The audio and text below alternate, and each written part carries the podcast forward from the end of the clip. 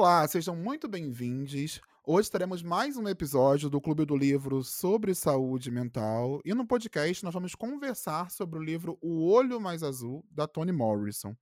O Clube do Livro sobre Saúde Mental, ele nasceu em junho de 2021, estamos indo aí para o nosso terceiro ano, e nele nós nos propomos a ler juntos um livro que tenha saúde mental como tema central ou correlato. Nós temos um grupo no WhatsApp onde todos podem debater os assuntos sobre aquela leitura, mas também se conhecer um pouco. E o nosso cronograma tem sido o seguinte: em janeiro nós lemos Amiga Genial, né, em janeiro fevereiro. Solução de Dois Estados foi lida em março abril. Em maio e junho nós lemos O Último Adeus. Em julho e agosto foi o livro Pá de Cal. E em setembro e outubro foi O Olho Mais Azul. Em novembro e dezembro, a última leitura será O Pássaro Secreto. Se você está escutando a gente através do aplicativo do Spotify, não deixe de nos seguir e avaliar o nosso podcast com cinco estrelas. Acompanhe o podcast em todas as redes sociais. Nós somos o arroba teste na estante no Twitter Instagram. Lembrando que esse episódio contém possíveis gatilhos emocionais Bom, pessoal, antes da gente começar a falar sobre a obra, começar a falar um pouco sobre essa autora, que é muito conhecida, é, eu queria compartilhar com vocês que nós tivemos todo um trabalho de, de estudo, de avaliar também outros produtores de conteúdo, outros podcasts que já falaram sobre essa obra, principalmente produtores de conteúdos pretos. E nós trouxemos três indicações para vocês que foram essenciais para a construção desse episódio que a gente está compartilhando com vocês agora. Inclusive, foi muito utilizado como referência após a nossa leitura. É, todas essas referências a gente vai colocar no box de descrição. Ah, tem um vídeo que foi lançado pela Impressões de Maria, onde ela traz alguns motivos para ler O Olho Mais Azul da Toni Morrison. É um vídeo maravilhoso, bem esclarecedor. Tem também um vídeo que fala especificamente sobre o olho mais azul, mas trazendo a, a, ao tema de colorismo que é abordado nessa obra. É uma análise da Luana Jales, é no canal do Politize, do Politize, Politize, eu não sei como se fala. E tem também uma live que foi realizada pelo canal da Impressões de Maria. Essa live ela foi realizada em conjunto, em parceria com a Lohane Fortunato, do Afro Literária, e também da Litera.tuando, Todos esses vídeos eles vão estar linkados aqui no box de descrição para que vocês possam assistir e conferir também é, toda essa referência que a gente utilizou para a construção desse episódio. Antes da gente começar a nossa conversa, vamos ler a sinopse do livro, então. É, a sinopse diz o seguinte: uma tentativa de dramatizar a opressão que o preconceito racial pode causar na mais vulnerável das criaturas, uma menina negra. Considerado um dos livros mais impactantes de Toni Morrison, o primeiro romance da autora conta a história de Pecola Breedlove, uma menina negra que sonha com uma beleza diferente da sua. Negligenciada pelos adultos e maltratada por outras crianças por conta da pele muito escura e do cabelo muito crespo, ela deseja mais do que tudo ter olhos azuis como das mulheres brancas e a paz que isso lhe traria. Mas quando a vida de Pécola começa a desmoronar, ela precisa aprender a encarar o seu corpo de outra forma. Poderosa reflexão sobre raça, classe, social e gênero, O Olho Mais Azul é um livro atemporal e necessário. Não, isso é um fato. Eu achei maravilhoso a sinopse apresentar pra gente o quão atemporal é esse livro e o quão a, quão a Toni Morrison ela foi excepcional na escrita, porque esse livro ele foi publicada em 1970. Né? Ela começou a escrever em 1965, ela escreveu durante cinco anos.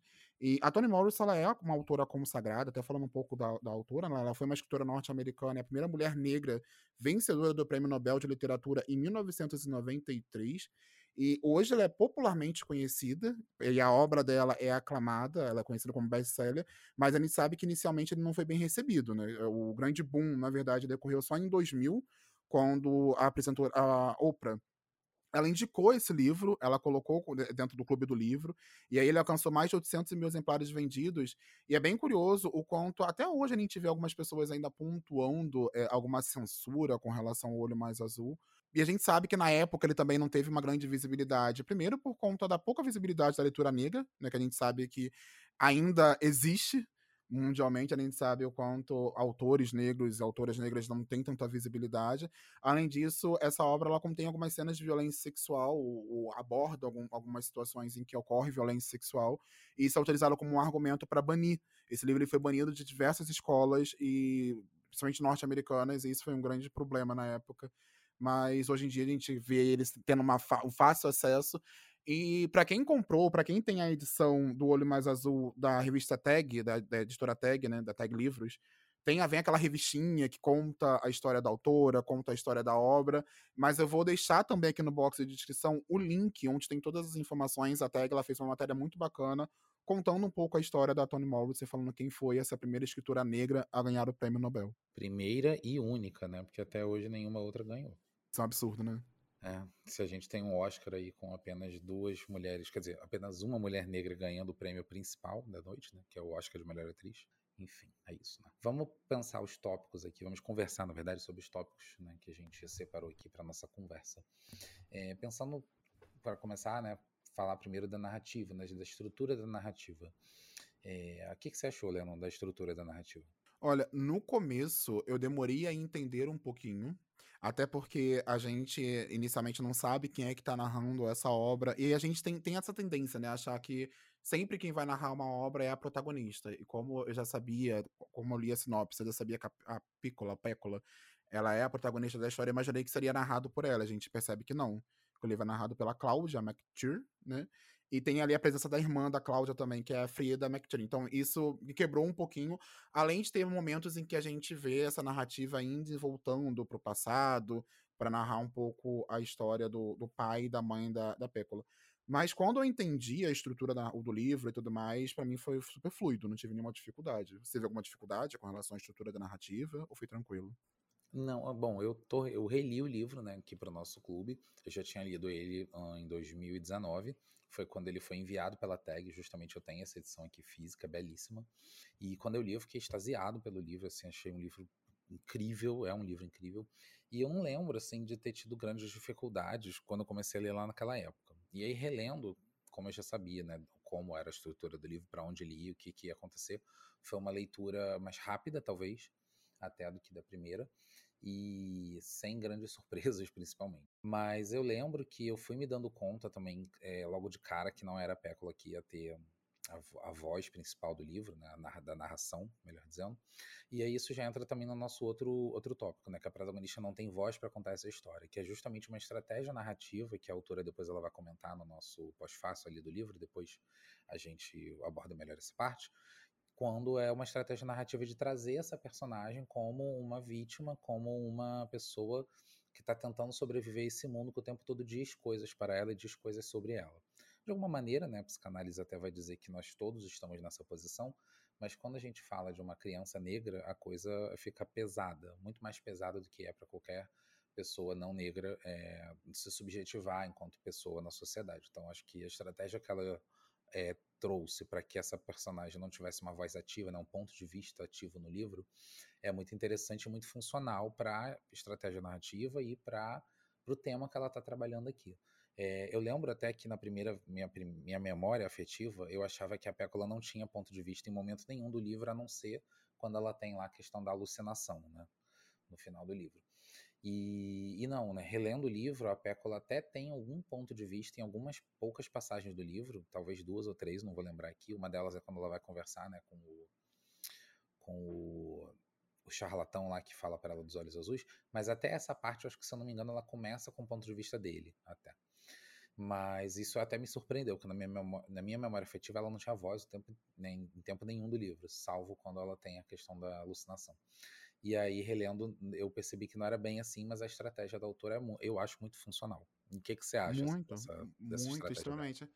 Ela utilizar crianças como protagonistas, eu acho que o livro, por mais que ele trate de temas pesados, é, ele aborde temas pesados e complexos, é, traz uma leveza em determinadas situações, por serem crianças, então traz um pouco da, da pureza da criança, da forma como a criança ela, ela reage a determinadas situações, mais pesado que seja. Então, eu acho que isso trouxe até em alguns momentos um alívio. Até na relação da, da Pécola com as prostitutas, são, são momentos gostosos e engraçados, e você consegue até perceber uma certa inocência como tem, tem a, o momento em que ela fala em que as prostitutas não engravidam e ela, ela fala que as prostitutas não engordam mesmo após se deitar com homens, elas, ela acha, a leitura que ela tem é por conta do rum que elas bebem, então ela acha que o rum é o que não faz engravidar. É, e até mesmo tem esse momento cômico, mas também tem um momento pesado, que a gente vê que existe uma certa inocência da criança, ela passa por determinadas situações é, de racismo mesmo, pesada, que, que geram um certo desconforto, mas para a criança ela acaba vendo com um olhar diferente. Então eu achei bem curioso. E até mesmo ah, fora da narrativa da criança, tem um momento em que a autora tá, tá apresentando pra gente a mãe da, da Pécola, né, a Pauline, e ela traz muito a forma como a mulher negra ela é mandada na sociedade, o quanto é, o homem branco, o homem negro manda e a mulher negra ela obedece, ela, ela, ela, ela é criada para servir. E a única, o único grupo em que a, a mulher negra ela tem uma certa como é que eu vou dizer, um certo domínio em cima de crianças. E é bem curioso mostrar o quanto isso é, é, é apresentado pra gente com as crianças, com a Cláudia, com a Pécula e com a Frida, e como essa mãe trata essas crianças, essa mulher que sofre, mas ao mesmo tempo ela também causa um certo desconforto nessas crianças.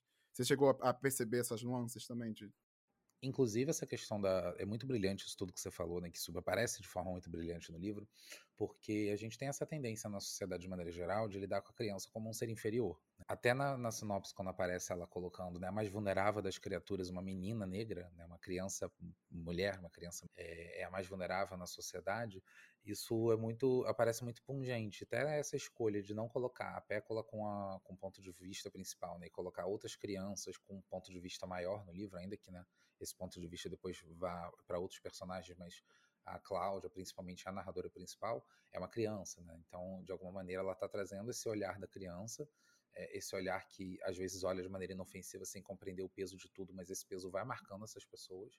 Sim. E, e aí você tem esse paradoxo, né? De como essa mulher, ela vai ser oprimida na sociedade, essa mulher negra, mas com as crianças ela consegue também ter alguma posição de poder, de autoridade. E, enfim, essas relações todas estão muito bem mapeadas. Né? Sim. Sim, sim, sim. E com relação aos capítulos, que cada capítulo representa uma estação do ano, é, a gente tem essa tendência de achar que as estações do ano ela vai é, ditar como é que vai ser a, os acontecimentos. O verão é algo leve, o inverno é algo triste e tudo mais. E eu pensei que isso, isso apareceria na obra. E na verdade, não. Eu, eu senti que era realmente só para ter essa passagem temporal e a gente entender que as coisas estavam acontecendo, estavam seguindo um fluxo e que teria um fim, né? Em algum momento teria uma finalização. Começa lá com o outono, vai para inverno, primavera e finaliza no verão. Você achou eu... alguma coisa com relação à estação do ano? Eu penso que essa é uma estratégia de, de, de condução da narrativa, né? Que é para a gente poder entender essa narrativa, já que tem essa, esse entrecotamento de vozes, de, de, de momentos temporais diferentes. Então, essa ideia das estações serve para a gente se manter, né? Preso numa linha que vai seguindo para frente, como você falou, né? De finalização mas também penso que são as transformações da natureza que de alguma maneira vão se refletir também nas transformações internas dos personagens, né? especialmente da Pécola, que apesar de não ter o ponto de vista é a protagonista, é quem a gente está ali entendendo todas as consequências da história, para quem as consequências pesam ainda mais. E eu acho que é um pouco isso, de poder ter essa transição não só de tempo, da, da linha temporal principal da narrativa, como é, dessas transformações internas da personagem que vão acontecendo junto com as transformações do mundo ao redor dela. Sim. É muito curioso a gente parar para ler a estrutura da narrativa. Eu acho que dos livros que nós fizemos a leitura no clube, eu acho que é essa que tem mais pontos para serem abordados com relação à estrutura da narrativa do livro.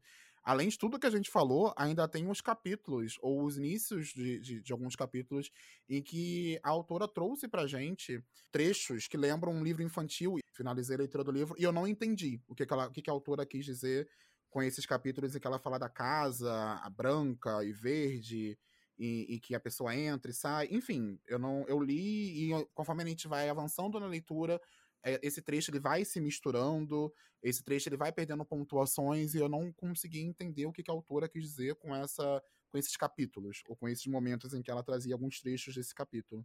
E aí eu fui ouvir o podcast do pessoal do Só Mais Uma Página, eu vou deixar também linkado aqui no box de descrição, tá? O episódio deles, e aí achei muito interessante uma leitura que um dos participantes teve, em que ela apresentou como se fosse um livro infantil, em que é como se mostrasse uma criança aprendendo a ler através desse livro infantil. Ela, ela começa com o livro bem escrito, com toda a pontuação, é, com, bem, de, bem estruturado e tudo mais. Como a gente vai avançando e vai acompanhando a vida da Pécula, essas coisas vão se misturando, vão ficando embaralhadas. É como se é, a, apresentar essa dificuldade que a Pécula tem com relação à parte da educação e tudo mais. Isso é uma interpretação que ela teve que eu achei bem interessante. Você teve alguma interpretação, amigo, com relação a esse, esse capítulo de, da casa amarela e tudo mais?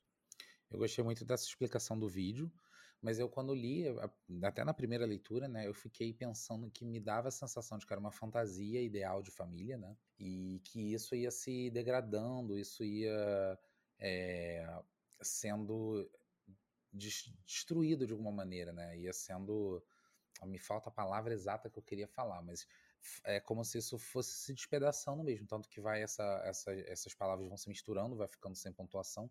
Então me deu a sensação que é como se essa fantasia ela tivesse um peso tão grande para a subjetividade que à medida que a nossa personagem, a nossa protagonista, ela vai sendo vai tendo sua subjetividade destruída, né? Esse, essa fantasia também vai ficando dessa forma, por isso essa parte do livro vai aparecendo desse jeito estranho ao longo da leitura. É uma interpretação incrível, também maravilhosa. E eu, eu achei curioso, que a, a, tem, tem um pós-fácil, né? A gente vai até falar um pouquinho mais ali na frente, que, que foi escrito pela Toni Morrison em 1993 e ela não sinaliza, ela não traz nenhuma explicação com relação a essa casa que eu falei que é amarela, mas na verdade a casa é verde e branca. Uh, e com, o primeiro capítulo é bem curioso, que ele tem vários pontos finais e parece de fato que é uma criança lendo. Esta é a casa, ponto. É verde e branca, ponto. Tem uma porta vermelha, é muito bonita. São frases soltas e que não tem uma conexão, não tem uma junção, e é como, como uma criança aprendendo a ler, realmente. Então, eu acho que as duas interpretações, tanto a do podcast do Só Mais Uma Página, como essa que você trouxe, achei bem interessante. Eu acho é válido deixar aberto aqui também, para os nossos ouvintes, o pessoal que já participou do Clube do Livro, se tiver, teve alguma outra interpretação que gostaria de compartilhar com a gente, fique à vontade. A gente vai adorar é, ouvir também, ler essas interpretações que vocês tiveram. E falando do pós-fácil, amigo, é, é bem, bem curioso, assim, porque esse pós-fácil foi escrito 23 anos após a publicação do livro, e é bem curioso a gente ver a, a própria autora trazendo algumas coisas que ela mudaria na obra, algumas coisas que ela não, que ela acha que, que, que ela poderia fazer melhor, ou que ela faria diferente, por aí vai.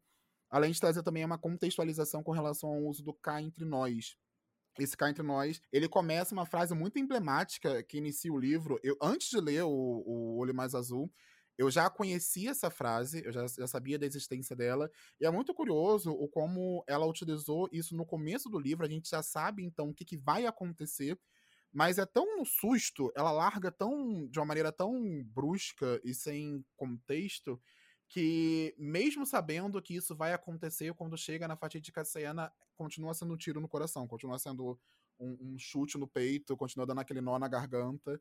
E a frase, o, o, trecho que ela trouxe no início do livro, eu vou compartilhar aqui com vocês agora, onde ela fala. Cá entre nós, não houve cravos de defunto no outono de 1941. Na época, pensamos que era porque Pécola ia ter um bebê do pai dela que os cravos de defunto não cresceram. Um pequeno exame e muito menos melancolia nos teriam provado que as nossas sementes não foram as únicas que não brotaram. As de ninguém brotaram. Gente, é, é, bem, é bem pesado, assim. No começo a gente não sabe que essa passagem é a Cláudia conversando com a Frida, que elas, elas venderam é, venderam não, elas usaram dinheiro que elas estavam guardando para comprar uma bicicleta, para comprar sementes, que na cabeça delas, se elas plantassem é, esse cravo, né, esse cravo de defunto, iria germinar, iria salvar, iria poder apoiar de alguma forma a vida da Pécola, e esse cravo também não brotou assim como nada brotou na vida da Pécola.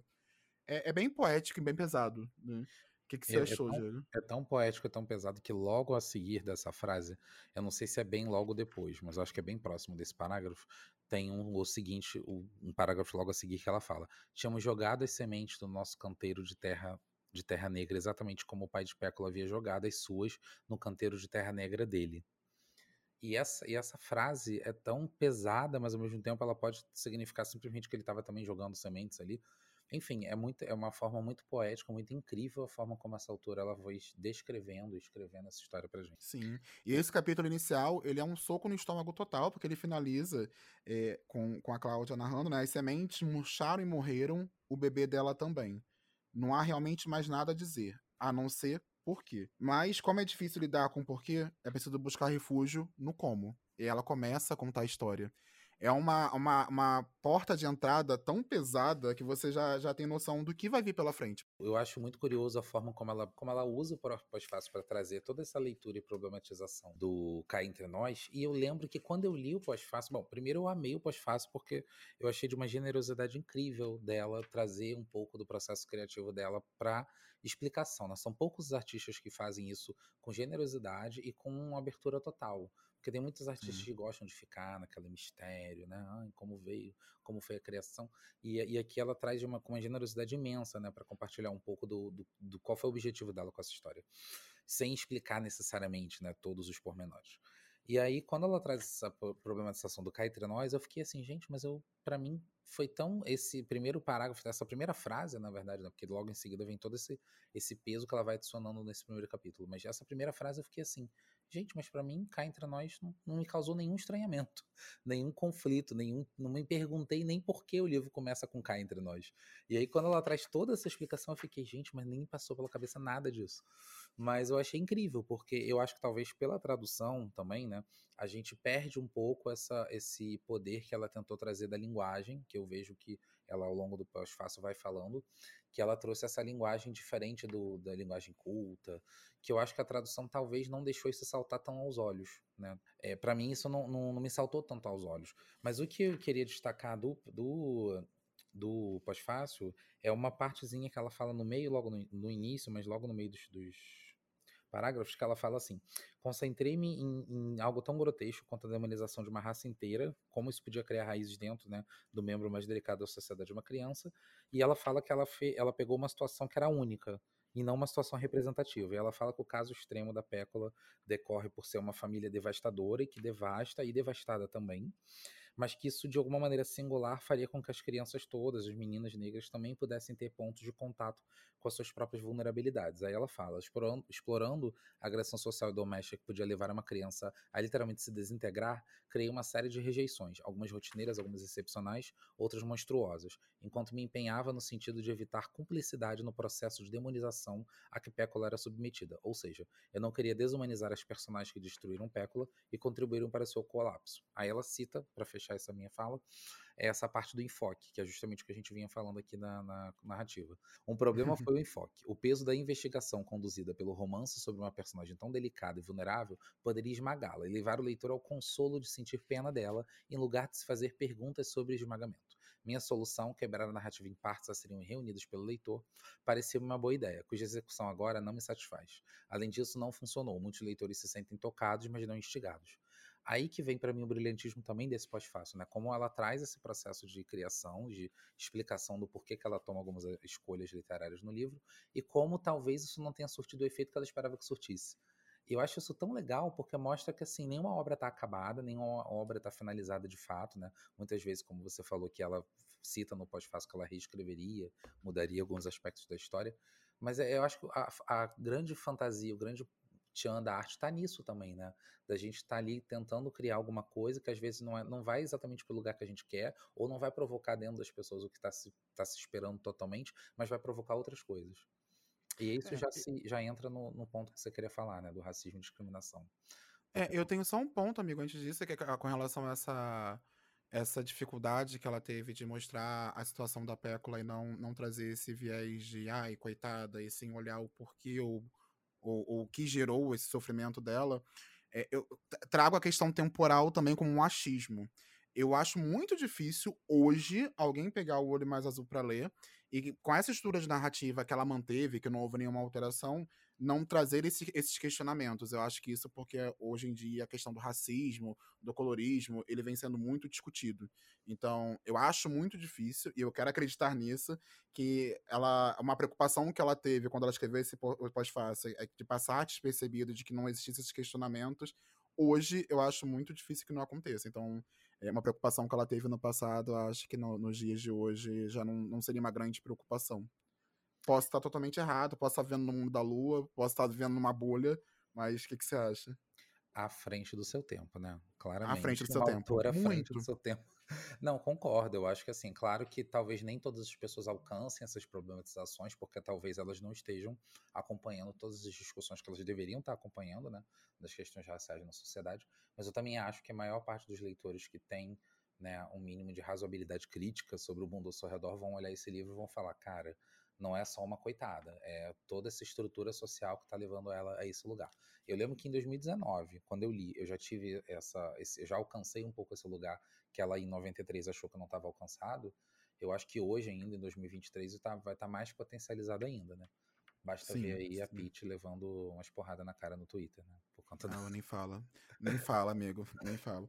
Não, e tem só mais um ponto antes de começar a falar especificamente do, dos tópicos referente ao racismo, à discriminação. Você falou da linguagem e com relação à tradução, e aí não é um problema ou não é uma questão com relação à editora, tá, pessoal? A editora, inclusive, no próprio pós-fácil, ela colocou uma sinalização de que, por razões óbvias, a tradução ela não pôde reproduzir fielmente as tentativas da autora, que a autora ela fala no pós-fácil que ela teve essa tentativa de da escolha da linguagem, totoral, sonora, coloquial, de trazer alguns códigos encravados na cultura negra, mas eu, como a gente já, já conversou, né, isso acaba sendo perdido na questão da tradução, e a própria editora, ela, ela entende isso, ela mostra, né, ela fez todo o possível, ela até bota, fez todo o possível, é, porém para manter o tom oral, sonoro e coloquial, sobretudo nos diálogos, mas eu acredito que se perdeu um pouco. Eu queria muito ter um domínio do inglês, assim, 10 de 10, para pegar o olho mais azul e reler futuramente em inglês, mas quem sabe um dia, fica aí essa vontade. Né? Amei a defesa da Publi. Não, mentira, sacanagem. Corta essa parte. Não, não. Somos sim parceiros da Companhia das Letras. Mas quando tem que pontuar alguma coisa rara, a gente pontua. Mas nessa daí foi um ganho da editora. Não tem, tem que Não, pontuar, mas eu, eu concordo com isso mesmo. Tem esse ponto na, da, da própria editora fazendo esse adendo ali no final, que eu acho que é uma coisa que se perde mesmo no português. Eu acho que a língua portuguesa, ainda que tem essa distinção do coloquial do, e do, do linguajar menos é, mais formal, a gente tem um português que não se fala de uma maneira tão é, solene assim. Então, eu acho que essas tentativas de trazer o, um, uma, um linguajar menos solene para o português não, não, vai, não vai ficar tão marcado assim. Você vê, por exemplo, a Carolina Maria de Jesus, que era uma autora que era uma pessoa catadora de lixo, né?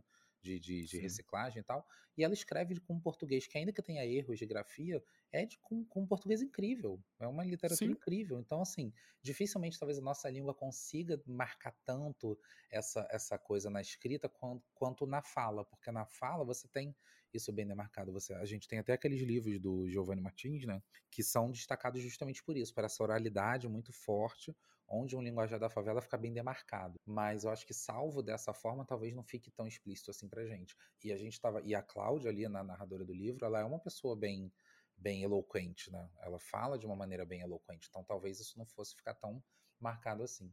Sim, é incrível como a autora, como a Toni Morrison, ela utilizou toda a estrutura do livro, como é um livro muito bem pensado, muito bem elaborado, muito bem escrito, e ela conseguiu abordar temas tão, tão atemporais, né, temas que antigamente, é até legal a gente pontuar que no pós-fácil eu não tinha me atentado a isso, mas o livro ele começa com, em 1941 logo quando está eclodindo a Segunda Guerra Mundial nos Estados Unidos.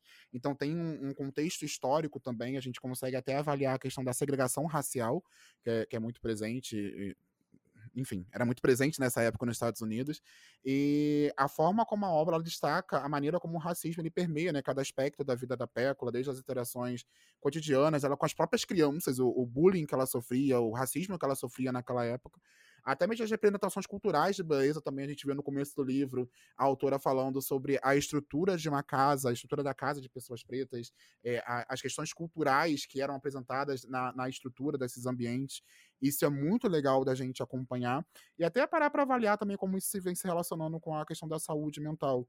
É, quando ele, o livro ele fala em algum momento da mãe da Pécola, da Pauline, e mostra como foi a adolescência dela, como foi o momento de desenvolvimento dela, da passagem para a fase adulta, a gente vê claramente ali o, a autora mostrando a solidão da mulher preta, o quanto ela não se sentia vista por outras, por outras pessoas, pelos outros homens, e a, o quanto ela se sente amada quando ela conhece o Chuli, né, que é o, o pai da, da Piccola. E até mesmo a questão sexual também, o, o, primeiro sexo deles, a forma como é narrada, essa descoberta é algo bem interessante da, da, gente acompanhar. E é um tema que vem sendo bem falado também atualmente, na né, questão da, da solidão da mulher preta. Sim, e eu acho muito interessante como ela consegue demonstrar que havia muito amor e desejo entre a, a mãe da Pécula Pauline e o pai, né? O Choli, mas como isso depois vai se degringolando para uma história ali é, de muitas brigas, muitos conflitos, é, de que eles caem na porrada, né, se batem, se agridem. Então é, é, muito interessante como isso vai sendo delineado no livro de uma maneira bem é, a partir do, do, do, olhar de cada um desses personagens, né?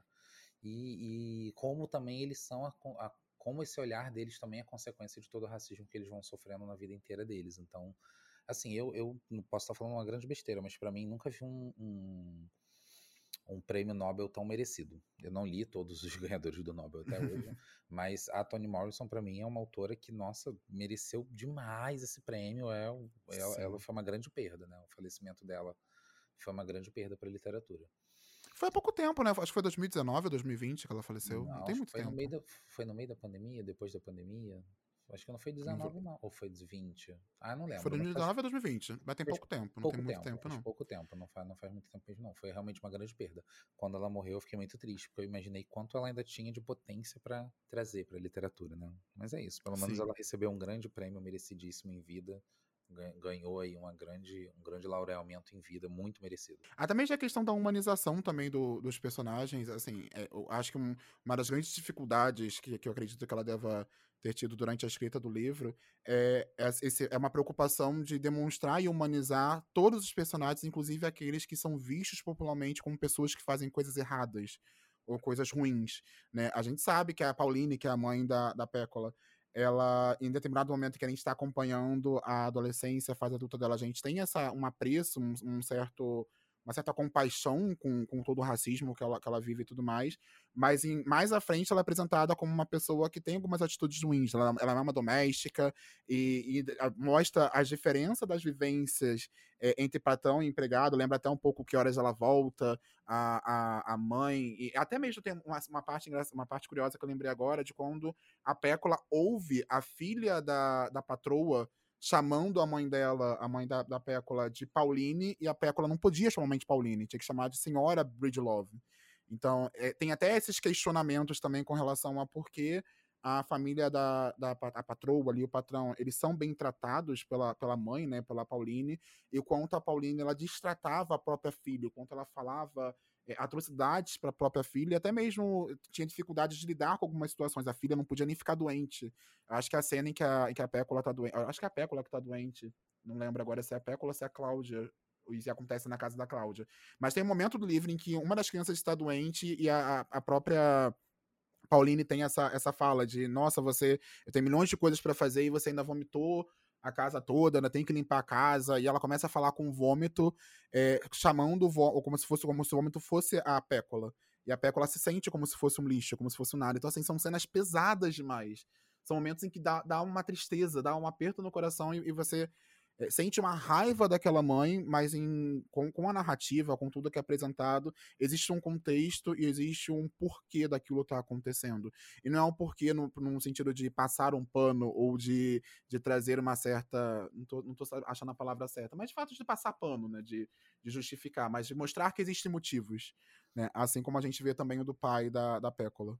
É isso que eu ia falar mesmo. Assim, não acho que seja passação de pano, não. Acho que seja mesmo você entender essas pessoas, assim, eu consigo sentir pena até mesmo do pai, mesmo com tudo que ele comete na história, né, a, a, o, o, abuso que ele faz com a própria filha, né, que é uma coisa horrorosa, monstruosa, inominável, ainda assim eu consigo sentir pena dele, porque é, você vê que é uma pessoa com uma vida tão desgraçada que eu não vou dizer que não é compreensível, nunca vai ser compreensível, mas é, nunca, nunca será compreensível de fato, mas é, é, você, eu, fico, eu fico pensando, como é possível esperar que essa pessoa que teve uma vida tão desgraçada ao longo de toda a sua existência, o que, que você espera que aconteça? Né?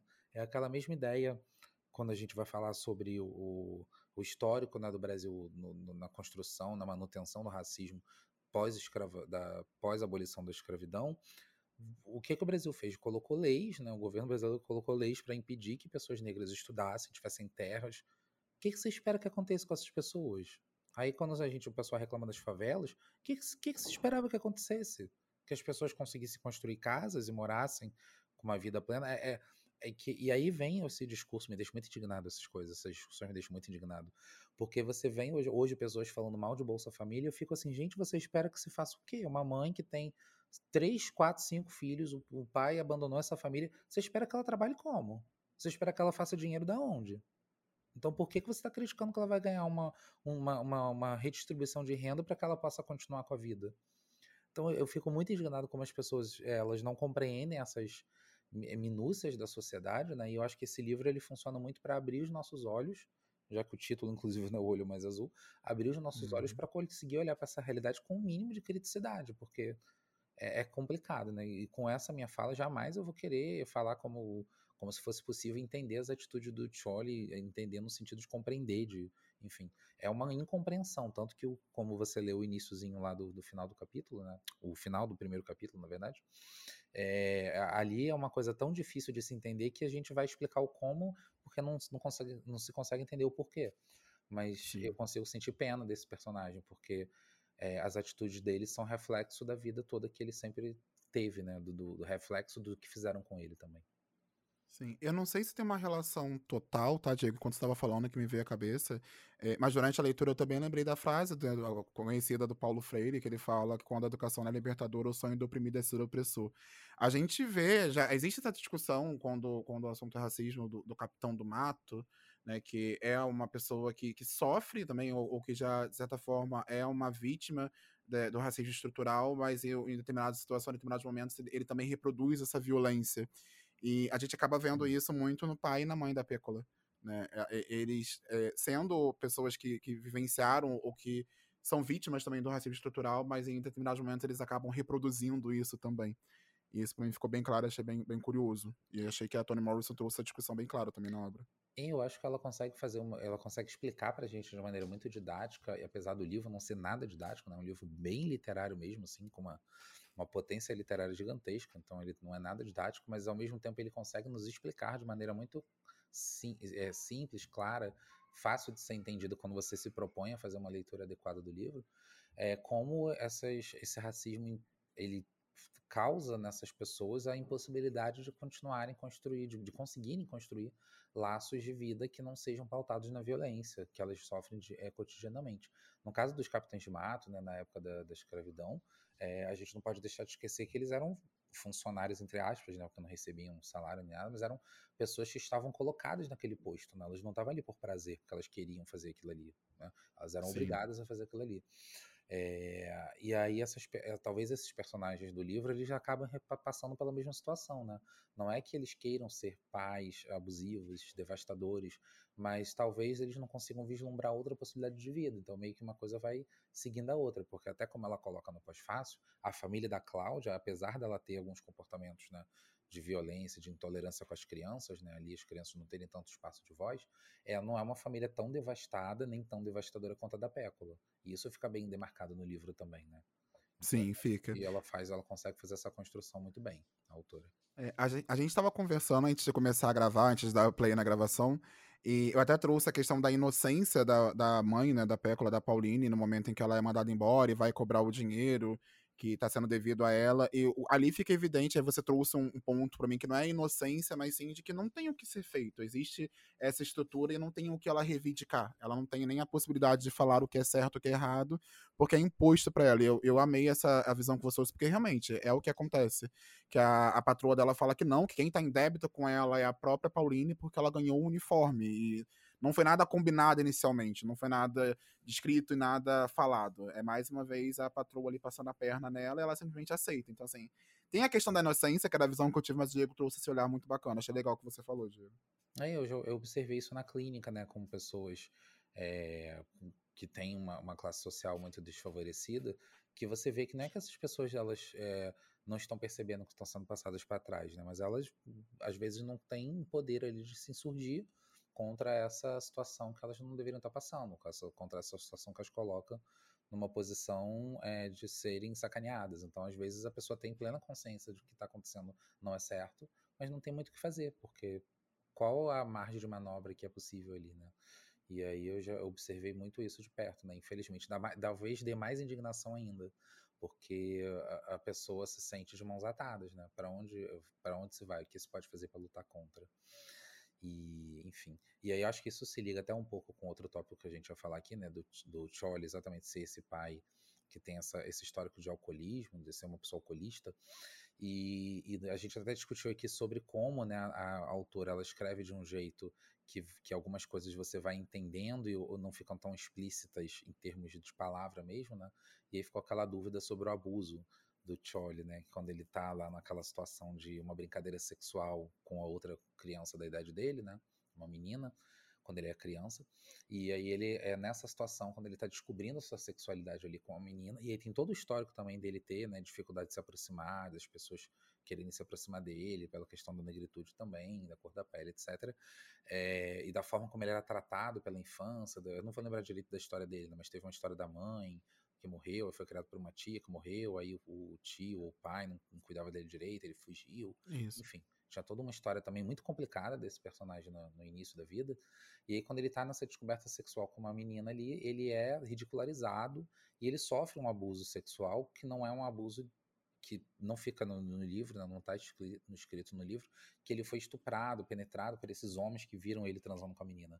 Mas esses homens, que são homens brancos, ridicularizam ele de uma maneira que ele passa a construir ali, nutrir um ódio pelas mulheres também, né? Ele começa, uhum. inclusive depois desse episódio, ele passa a odiar a menina e culpar ela pelo que ele passou também. Que é uma, que é uma falta de repertório né, psíquico, de entender, de conceber, de elaborar o que ele passou. Foi a única coisa que ele pôde fazer ali naquele momento. E isso que eu acho brilhante na narrativa dela. É, a gente poderia olhar para esse personagem e falar, porra, mas ele foi, foi, ele tá culpando a menina, que é absurdo. Mas é uma criança com falta de repertório uhum. emocional para entender o que estava acontecendo e lidar com aquela situação. E dali começa, já foi uma violência gigantesca, né, que ele vive naquela situação e todas as situações de violência que envolvem sexo, elas criam traumas muito fortes né, nas pessoas. Então, ainda que ele não tenha sido estuprado, penetrado pelos homens brancos que estavam olhando ele, eles abusaram sexualmente daquele menino naquela situação ali. Então, né, ser exposto a uma situação é, que, que se torna vexatória, que se torna abusiva, envolvendo sexo, independente de ter uma penetração, de ter um abuso nesse sentido de penetração, é também um abuso, né? Então, como isso marcou a vida dele de um jeito que o sexo ali passou a ter uma, uma vivência muito complicada para ele, né? Até na, na, cena que aparece ele transando com a esposa, onde a esposa demonstra ter é, prazer e amor no, nesse sexo, é narrado do ponto de vista dela e não do ponto de vista dele. Então dá para entender que a forma como ele vai é, construindo o seu entendimento, sua elaboração sobre o sexo, vai ser marcada por essa violência que ele sofreu quando era pequeno. Ah, essa questão da, da, da, base familiar é apresentada tanto na, na visão da família da Pécula, quanto também na família dos pais, e até mesmo os locais onde a gente entende que, que o ser humano ele vai ter uma base educacional, ou que deveria ser um lugar seguro para que ele consiga trilhar sua formação na obra, a gente consegue ver que até dentro da escola, que deveria ser esse local seguro, na época, é, o racismo, o bullying, e, enfim, não era um, um local seguro para Pécula. A gente vê isso com a Maureen Pé, é Pure, não sei como é que fala o nome dessa, dessa personagem. Ela só aparece uma vez no livro, e o momento em que ela aparece é um momento muito emblemático, porque a autora ela, ela aborda a questão do colorismo, que eu achei muito interessante, porque essa Maureen, Maureen ela é uma, uma, uma aluna negra, sendo que ela não tem a pele retinta e por isso ela tem uma aceitação social maior. E aí mostra o quanto a visão que a Cláudia, que a irmã da Cláudia e que a Pécula tem dessa menina e o quanto ela essa aceitação social que ela tem coloca ela numa posição diferente dentro da escola, tanto que ela não sofre esse bullying. Tem uma cena em que ela vai ajudar a Pécula quando ela está sendo é, é, rechaçada ali pelos meninos, é, e, e, ela que é essa pessoa que ajuda, essa é a pessoa que vai lá e apoia e fala, e, enfim. Eu achei bem, bem curioso também o quanto ela usou essa personagem para isso. É, mas essa personagem é bem escrotinha também, né? Porque ela ajuda, Sim. mas lá na frente ela vai reproduzir a mesma coisa que a Pécula estava sofrendo com os meninos, de, e que talvez seja até pior, porque aí é aquela mão que ajuda e depois vem bater em seguida. Então, Exato. eu achei também bem pesado, porque é isso, né? A autora colocando a, a nossa protagonista para sofrer de todas as formas possíveis mesmo quando você acha que ela tá sendo ajudada, não tá. E é bem legal a gente ver também o quanto esses personagens, eles são tão tridimensionais, não sei se seria a melhor palavra para dizer, mas o, o quanto de camadas eles têm, porque até a, a questão da a mãe da Pécula, da Pécula também tem um momento em que a autora utiliza para trazer uma crítica muito forte à questão da religião e ao cristianismo, que quando, quando o pai da Pécula eh, eh, aparece como uma pessoa alcoolista e tudo mais, ela recorre muito à religião para como um porto seguro. E aí fica evidente que a autora está mostrando o quanto a religião muitas das vezes ela serve como uma fuga da realidade e as pessoas acabam até não enxergando de fato a verdade. Tanto que a mãe da Pécola ela tem um orgulho de não ser pecadora, ela não se considera pecadora, ela se considera uma mulher é, trabalhadora, e o marido dela, assim, que é quem, quem, quem peca, e ela olha para o marido como se fosse uma cruz. Como se fosse uma responsabilidade dela, como se ela não tivesse que abandonar ou terminar, porque aquela é a responsabilidade dela, aquela é o destino dela. E, e eu achei isso bem, bem curioso também, assim, essa crítica à religião. Não, e como isso é tão contemporâneo, porque hoje tem se falado muito dessa questão das religiões, né, especialmente as religiões, religiões evangélicas, porque elas têm mais poder político que as católicas atualmente, mas até então as católicas também faziam isso no passado, que é essa manutenção de casamentos, mesmo quando esse casamento é violento para essa mulher, né? mesmo quando essa mulher sofre violência doméstica, os pastores, os padres estavam ali apoiando que esse casamento permanecesse, porque aos olhos de Deus seria um pecado esse casamento ser dissolvido, e a mulher estava ali acreditando que ela tinha a função de levar o marido para Deus e fazer, e Deus faria com que esse marido deixasse de ser abusivo. Então, quantas e quantas vezes mulheres sofrem violência dentro das suas casas e isso não tem um, uma saída porque a, a religião está dizendo ali que o casamento tem que, tem que continuar. Então, como, a, apesar de não ser a mesma situação, né, no caso ali a mãe da Pécula está falando que o marido é a cruz e tal, e aí ela está se colocando numa outra, num outro lugar, é, não é esse exato da mulher que sofre violência e quer permanecer, porque é assim pedido que ela permaneça, mas é um comentário que se, se liga com essa questão contemporânea, né? Quanto essas religiões elas estão aí distorcendo, fazendo a distorção da percepção da realidade, né? É, eu não sei o quão triste isso é, né? A gente parar para avaliar como, uma obra escrita em 1970, ela apresenta temas ainda tão atuais e tão discutidos e que é, coisas erradas continuam acontecendo. Né? Até quando ela, quando ela fala da questão da beleza, da identidade, a, o livro ele se propõe a mostrar a influência dos padrões de beleza, até mesmo na construção da identidade da Pécola, até vamos falar do título do livro, né, que é O Olho Mais Azul, que é o, o, sonho da Pécola de ter esse olho azul, né, que é o que ela entende como o padrão de beleza, como ela entende o que é belo, quer, quer ter esse olho azul, e a gente vê, até mesmo a questão de representatividade, é, hoje a gente vê esse tema sendo muito discutido, sendo muito falado, a gente vê personagens heróis ou, ou atores e, e, personagens negros e pretos mais em evidência, e a gente vê o quanto isso é importante, mas mesmo assim, tardiamente. Né? Em 1970, a Toni Morrison já falava sobre isso no Olho Mais Azul, e hoje a gente continua discutindo não, aí nessa questão só, de beleza e identidade. Não só discutindo, como hoje segue as pessoas sendo absurdamente escrotas quando elas criticam a, a, protagonista negra fazendo Pequena Sereia, né, a atriz negra fazendo Pequena Sereia. Sim. Quando a gente tem agora o Percy Jackson saindo, aí tem uma protagonista, uma das três protagonistas ali da história, é uma atriz negra fazendo uma personagem que supostamente deveria ser branca. E eu acho de uma hipocrisia tão grande quando as pessoas vêm com esse discurso de ah, nós somos todos humanos. É, eu, várias vezes, né, quando eu estou fazendo trabalho sobre diversidade, eu escuto as pessoas falando sobre isso. Ah, não importa, é, todos somos humanos, todos somos humanos, beleza, mas aí você vai a mulher negra fazer a protagonista que era ruiva, meu Deus, não pode. Ué, mas se somos todos humanos, qual é o problema? Não entendo a hipocrisia das pessoas, mas elas continuam tentando disfarçar o indisfarçável, porque é explícito que isso é uma, uma ideia racista, você se incomodar de um personagem supostamente branco ser feito por um, uma, uma pessoa negra. E aí vem as pessoas com esses discursos ridículos. Então, assim, é devastador, na verdade, perceber que um livro tão incrível no sentido de, da potência literária que ele tem, ele ainda continuar é, atual pelos esses motivos, né? Pelos motivos do, do, das coisas que ele denuncia. Então é devastador a gente perceber que isso é tão atual assim, infelizmente. E é bem legal que eu tava conversando com uma amiga minha sobre esse livro. Eu, como eu já ia gravar o podcast hoje com o Diego, eu falei com ela sobre a obra, até para relembrar um pouco. E ela me trouxe um questionamento que, assim, explodiu minha cabeça eu nunca tinha parado para pensar. Ela me perguntou quantos casamentos de mulheres pretas e negras você já viu? E aí entra nesse viés que a gente já falou, né, no começo, da solidão da mulher negra, e o quanto a mulher negra hoje, ela, hoje e sempre foi, por conta do racismo estrutural, ela, ela não, não foi vista como um, um, olhar de desejo, ou com um olhar de, de alguém para se ter na vida, para se construir uma vida, construir uma família. E isso por conta do, do padrão, né? Do, do, que é visto como padrão de beleza. É, no livro, as próprias personagens têm uma atriz, que eu não vou lembrar agora, e é uma atriz que realmente existiu, que, ela, que elas criticam muito, que elas, elas viam essa atriz, elas queriam ser como ela, queria ser loira como ela, ter olho azul como ela. E é bem curioso a gente, a gente ver o quanto isso hoje ainda vem sendo discutido. O quanto hoje tem pessoas que não dão. É a Shirley Temple, né, o nome da atriz. E Isso. eu fiquei curioso, eu fiquei pensando assim, primeiro fiquei pensando nessa história da noiva, né, que eu fiquei olhando assim, agora você falando, eu fiquei pensando, né, quantos casamentos de mulheres negras eu já fui? Acho que nenhum. Pois é. Não por não conhecer mulheres negras, né, não é uhum. por isso. mas é, não, assim como médicas, enfim, mas eu, eu, porque ao mesmo tempo eu lembrei da história de a única médica que eu vi foi uma mulher, uma mulher negra médica neurologista, mas não foi nem para mim, foi quando eu fui levar um tio meu E foi a primeira vez que eu vi uma pessoa negra dentro do consultório como médico. Né?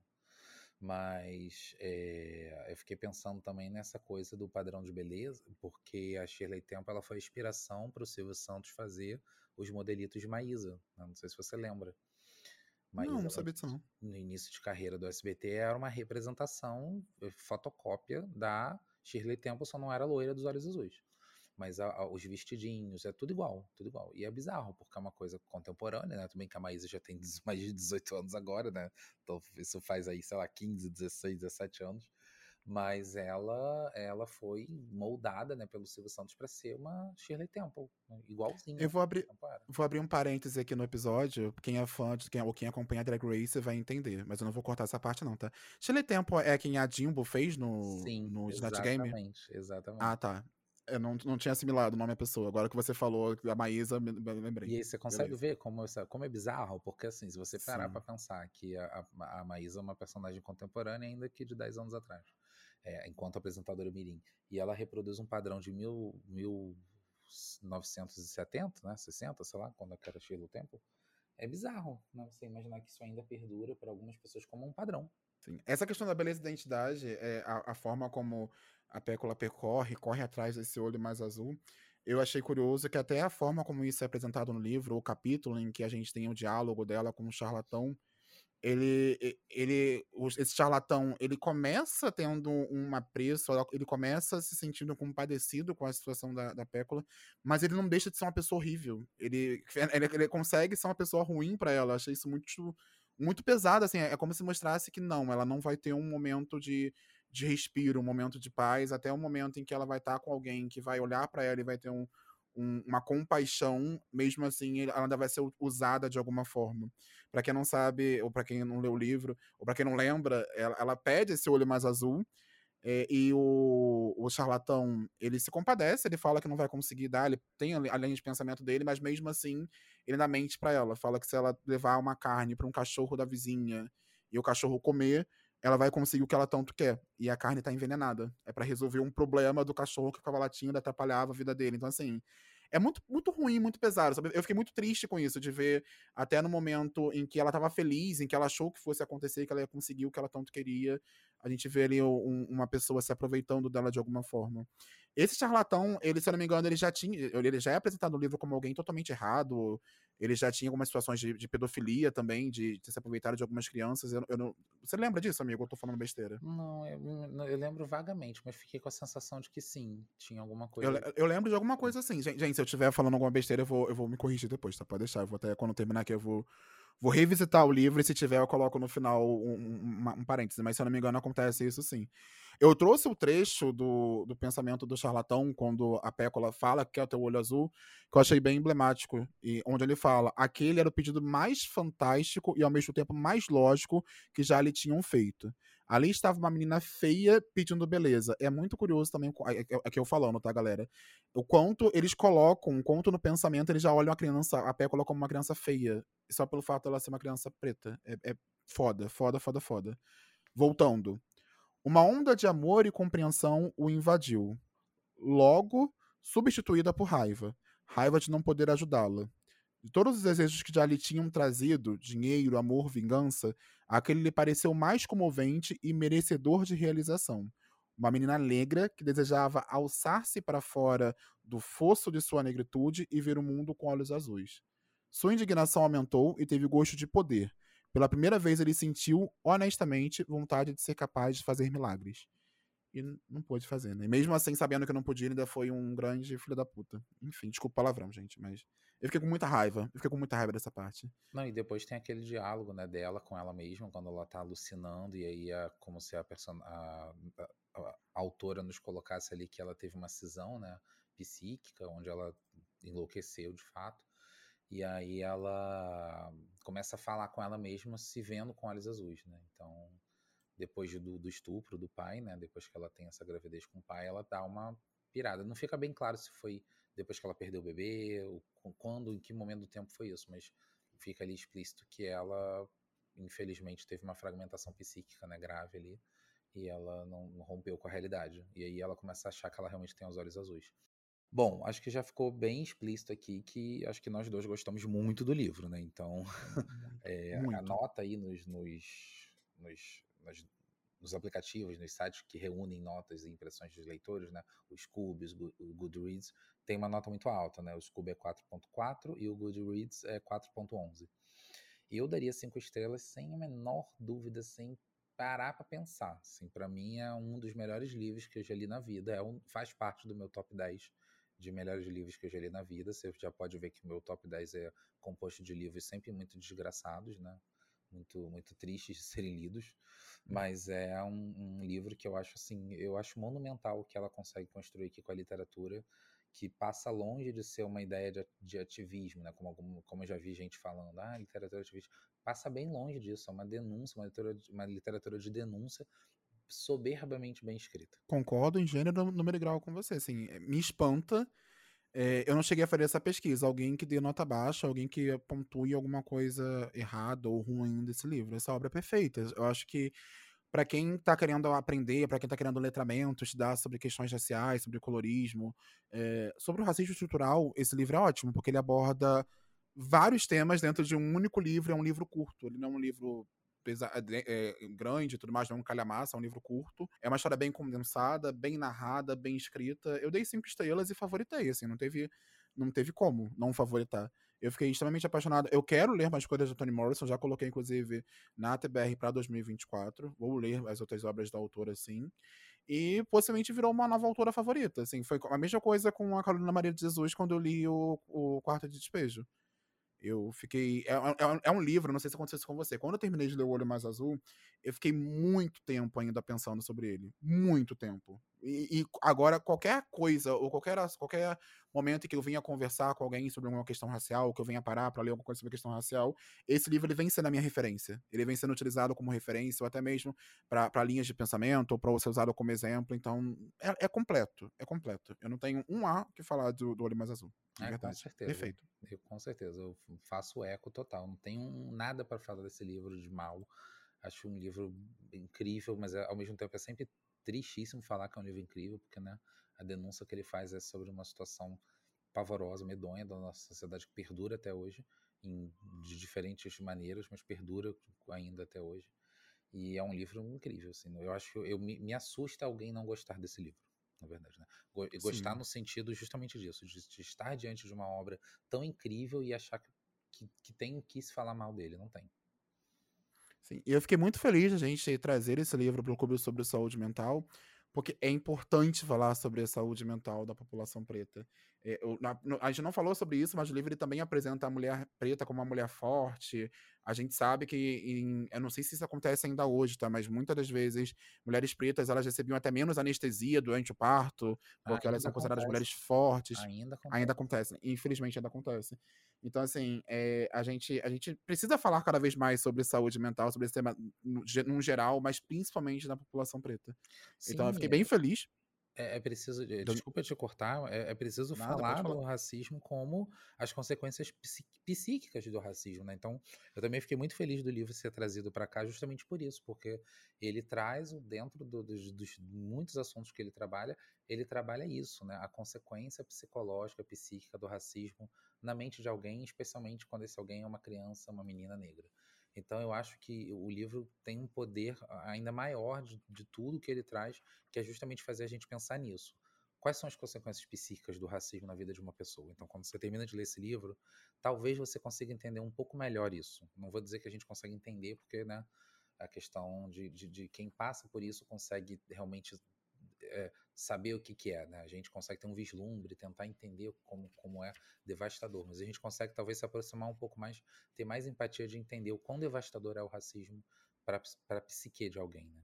Para a gente poder caminhar, então, para encerrar o nosso episódio, a edição da tag, eu não sei se a edição que saiu pela Companhia das Letras tem também o prefácio da Jamila Ribeiro. Eu acredito que seja só na da tag, tá? Porque veio na tag curadoria e foi uma indicação da própria Jamila Ribeiro. É só na da tag mesmo. É, é só na da tag mesmo, né? Você leu o livro físico não. ou leu o digital? Eu li os dois. Os eu... dois. Eu tava. Momentos eu lia o e-book, momentos eu lia o, o físico. Eu li só no e-book, porque eu até peguei o digital. O o físico para reler, mas eu falei, ah, não, agora eu vou reler o e-book, porque a primeira vez eu li no físico. Não, eu quero reler o físico, porque assim, eu fiz algumas marcações, mas só enquanto eu tava lendo no físico. Quando eu tava lendo no e-book, eu não, não, não fiz de parar, voltar e marcar no livro. Então eu quero reler para marcar um monte de coisa. E olha que eu li mais no e-book do que no físico, e meu físico tá todo marcado. Imagina se eu fosse marcar é, tudo. Eu tenho muitas marcações é. no digital, o físico nem tanto. Mas eu descortei, você tá tava vendo? falando da Djamila, o, o prefácio dela. Isso, o prefácio, não, que assim, ela finalizou o prefácio de uma maneira que eu acho maravilhosa, que a gente deveria finalizar o podcast assim também, que ela, a Jamila, ela fala, ler Toni Morrison é uma necessidade contínua. Então, assim, eu, eu sinto que o Olho Mais Azul foi só a porta de entrada. Eu só comecei a, a conhecer a, a, o que a Toni Morrison tinha a falar, a, escrita dela, a obra dela, e eu quero ler cada vez mais e quero continuar lendo. Eu tenho a sensação que você já releu O Olho Mais Azul, mas eu acredito que quando eu pegar para reler esse livro, vão ter outras coisas, vão ter outras percepções, outra, outras nuances que nessa primeira leitura eu não peguei. Com certeza vai tornar essa obra cada vez mais rica, sabe? Então eu quero ler cada vez mais Toni Morrison. Com certeza, com certeza absoluta. E, e, e uma coisa que a gente não comentou também é que esse, a gente até falou lá no início, né? O livro de estreia. Então você imagina você estrear na literatura com um olho mais azul. O que, que essa mulher não foi capaz de fazer depois? Bom, chegamos ao final de mais um episódio do nosso clube do livro sobre saúde mental. Se você sentir que precisa de ajuda, procure uma ajuda psicológica e ou psiquiátrica. Não tem menor vergonha ou erro em assumir que a gente precisa de ajuda. Caso não tenha condição de pagar um psicólogo, se informe se em sua cidade há algum tipo de atendimento gratuito ou para pessoas de baixa renda. Muitas universidades que ofertam o curso de psicologia possuem também serviços de atendimento gratuito à população ou por valores módicos. Sempre é importante lembrar da atuação do CVV, o Centro de Valorização da Vida, que realiza apoio emocional e prevenção ao suicídio, atendendo voluntário e gratuitamente todas as pessoas que querem e precisam conversar, sob total sigilo por telefone, e-mail, chat 24 horas, todos os dias. O telefone é 188 e todos os links estarão listados na descrição do episódio. Lembrando, pessoal, que a nossa última leitura do Clube sobre Saúde Mental do ano de 2023 foi O Pássaro Secreto. É, o, o, podcast vai sair logo logo, eu não tenho a data exata aqui para passar para vocês, mas vai ser o nosso próximo episódio. Para quem quiser fazer a leitura ainda, para depois ouvir o podcast, essa obra ela está disponível no Kingdom Limited.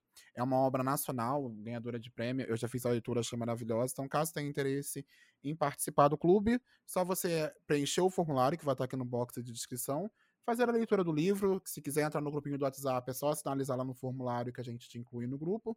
Caso você não queira participar, é só fazer a leitura e ficar aí na guarda do podcast, que logo logo ele vai estar saindo aí para vocês. Então é isso. Muito obrigado por terem ouvido até aqui. Até o próximo episódio. Tchau, tchau. Até o próximo episódio, gente. Tchau, tchau.